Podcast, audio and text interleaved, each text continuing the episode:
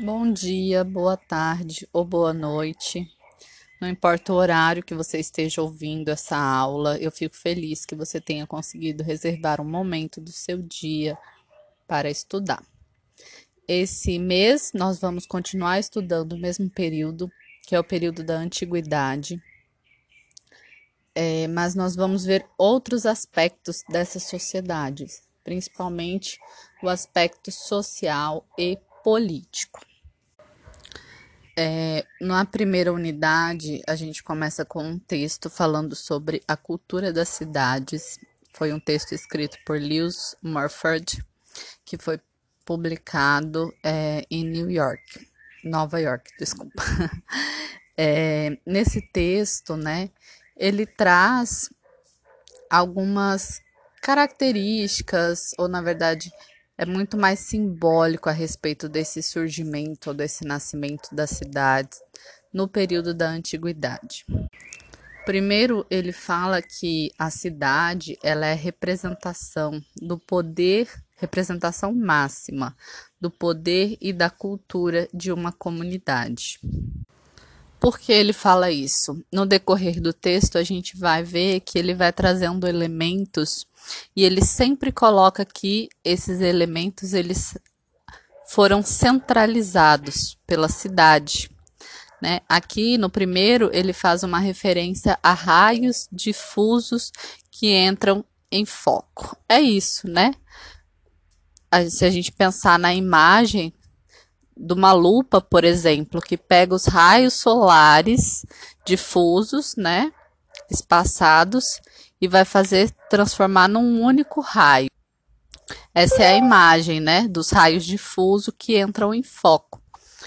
Então a cidade ela centraliza todos esses elementos.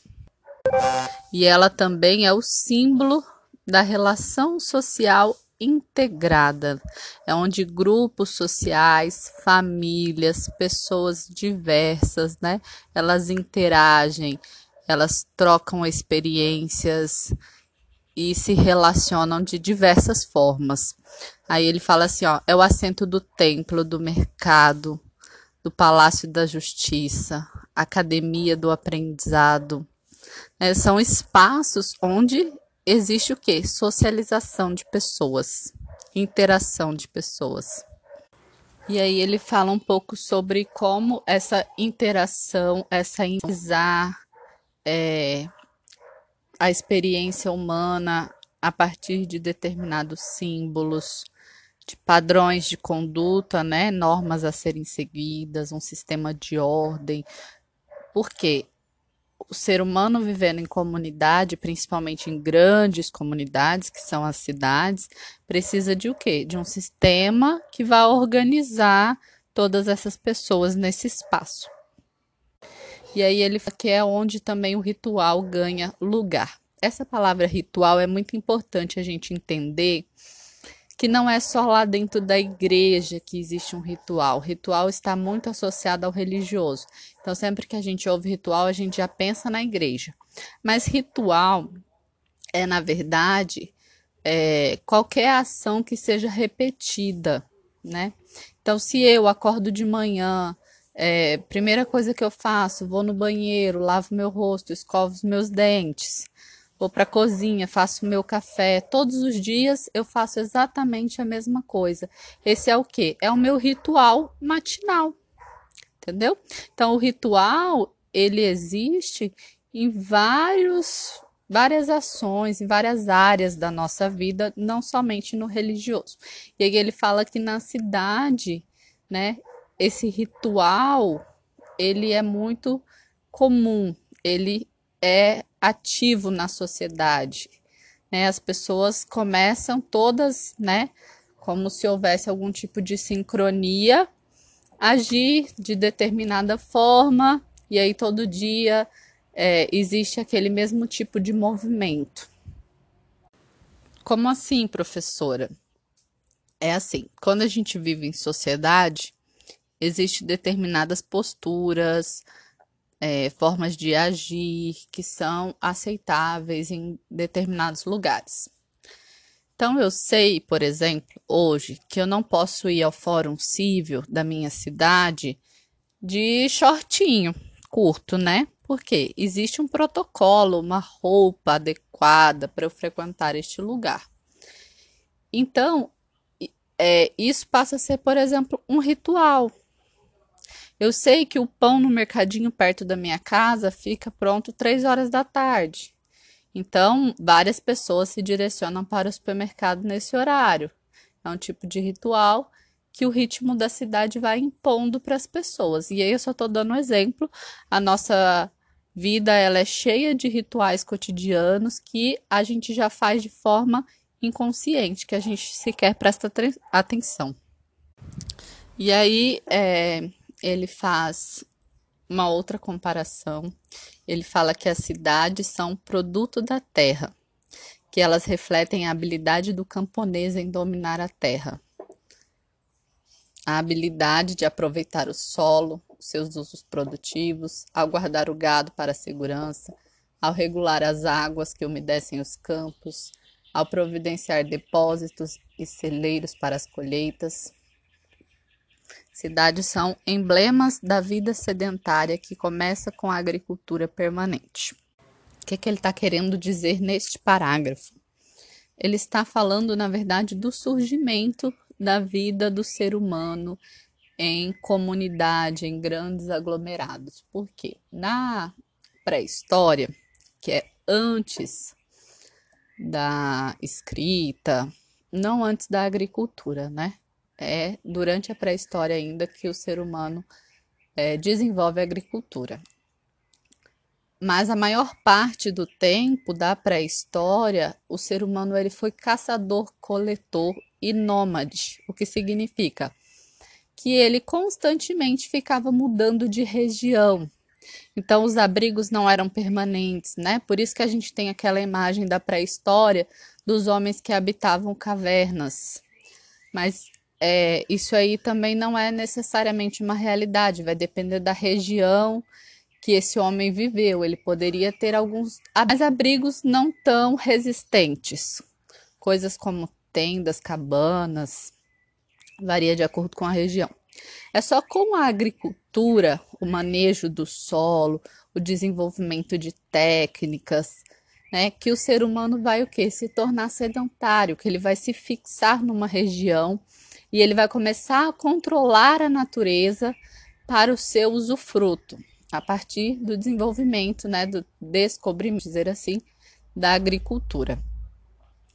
Então, o homem se fixa e é um processo meio que natural várias famílias se fixarem próximo e aí a gente começa a viver em comunidade, em grupos maiores, porque os grupos nômades, eles eram grupos pequenos, porque grupos que caminhavam longas distâncias, né? É, grupos que enfrentavam muitos perigos, então eles não, não conseguiam aumentar a sua população, não era muito viável. Então, é com a agricultura que isso acontece. Então, por isso que ele vai falar que, olha, a cidade é produto da terra, é produto da agricultura, de quando o homem se tornou sedentário, passou a cultivar a terra, se fixar num lugar, e aí ele começou a entender um pouco mais da natureza, e a sua produção foi aumentando. Ele precisou criar celeiros para guardar para o inverno, por exemplo. Ele precisou a, construir sistema de irrigação, cercar né, dependendo do tipo de local e de animais que ali existiam. Construir as suas casas, os seus abrigos mais resistentes, porque se eu vou plantar, tem todo um período, né, de plantio, de cuidado, de colheita. Então, assim, eu não vou ficar um mês aqui e mês que vem, depois que o meu alimento já estiver esgotado aqui, eu vou mudar, eu vou permanecer. Então, é, esses espaços, esses lugares que tiveram que ser construídos próximo ali aos campos agricultáveis, aos poucos vão se transformando em cidades, né? Primeiro a gente chama de aldeias e aí vão crescendo, as obras vão ficando maior, os templos vão ficando maior e a gente tem a existência de cidades.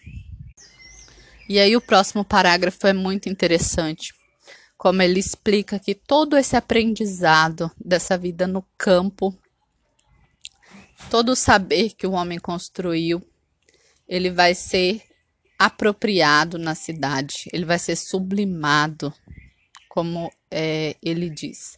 Que saberes são esses? Do pastor, do lenhador, do mineiro.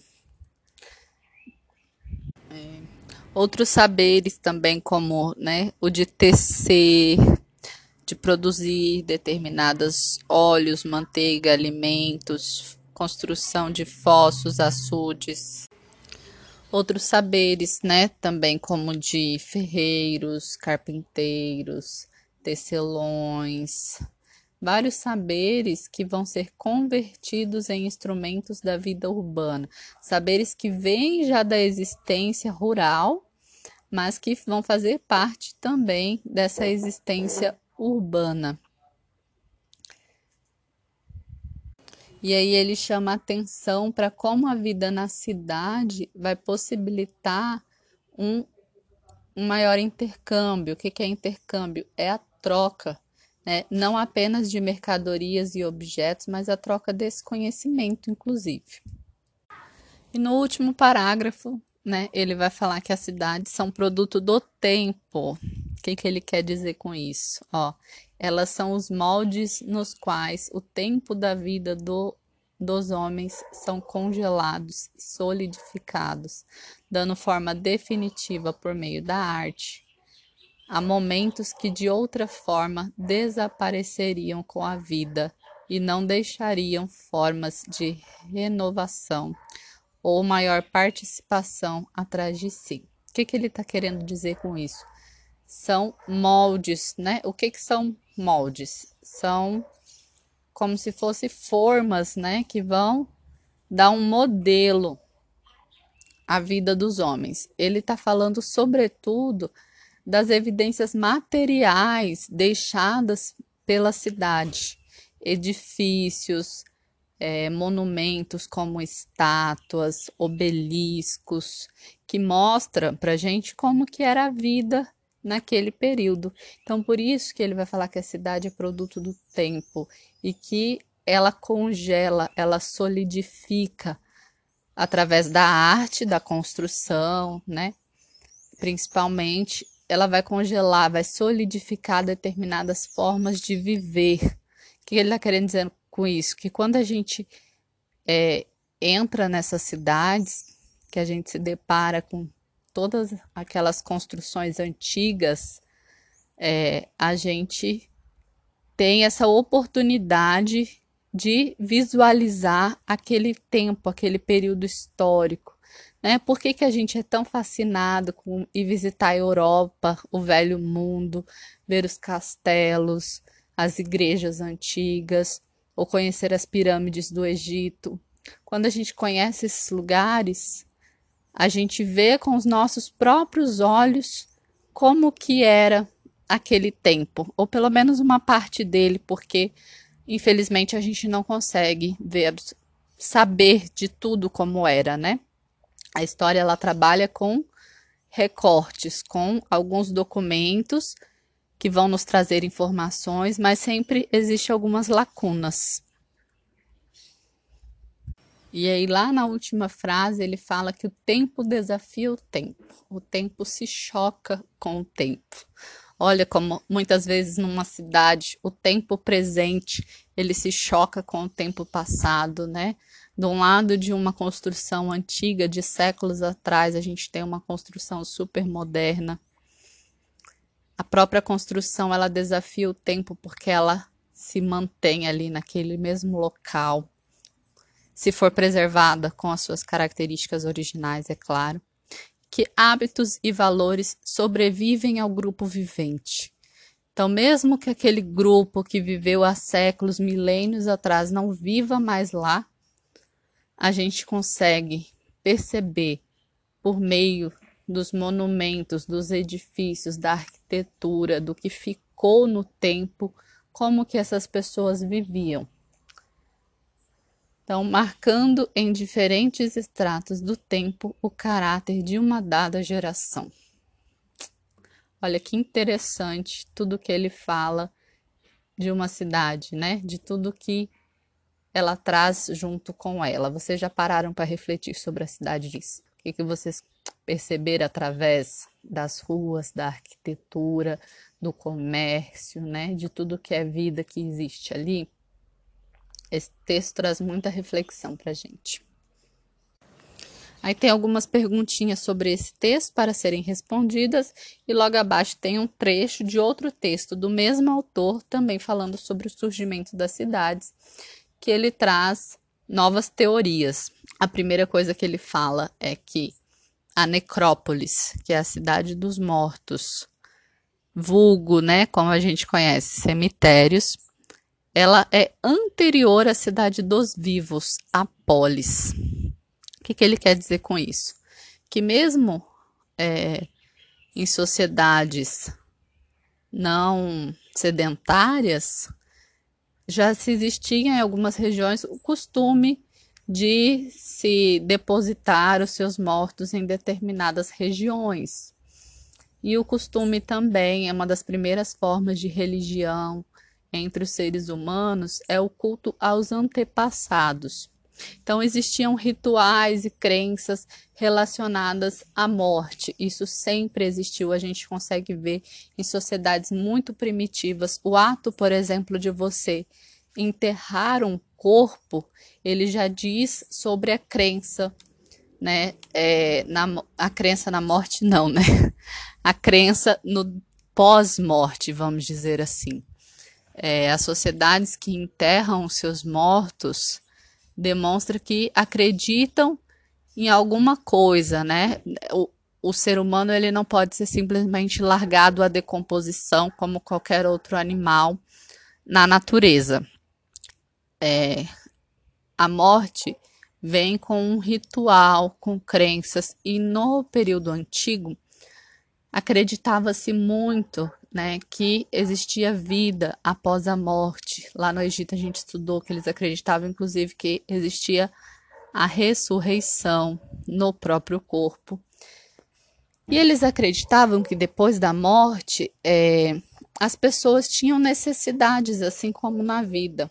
Por exemplo, necessitavam do seu criado, da sua criada. Então, é, em muitos túmulos, são a gente encontra junto com o faraó, por exemplo, algum criado da sua confiança que foi morto e para ser enterrado junto com ele, o seu cavalo, objetos é, de riqueza como moedas, joias.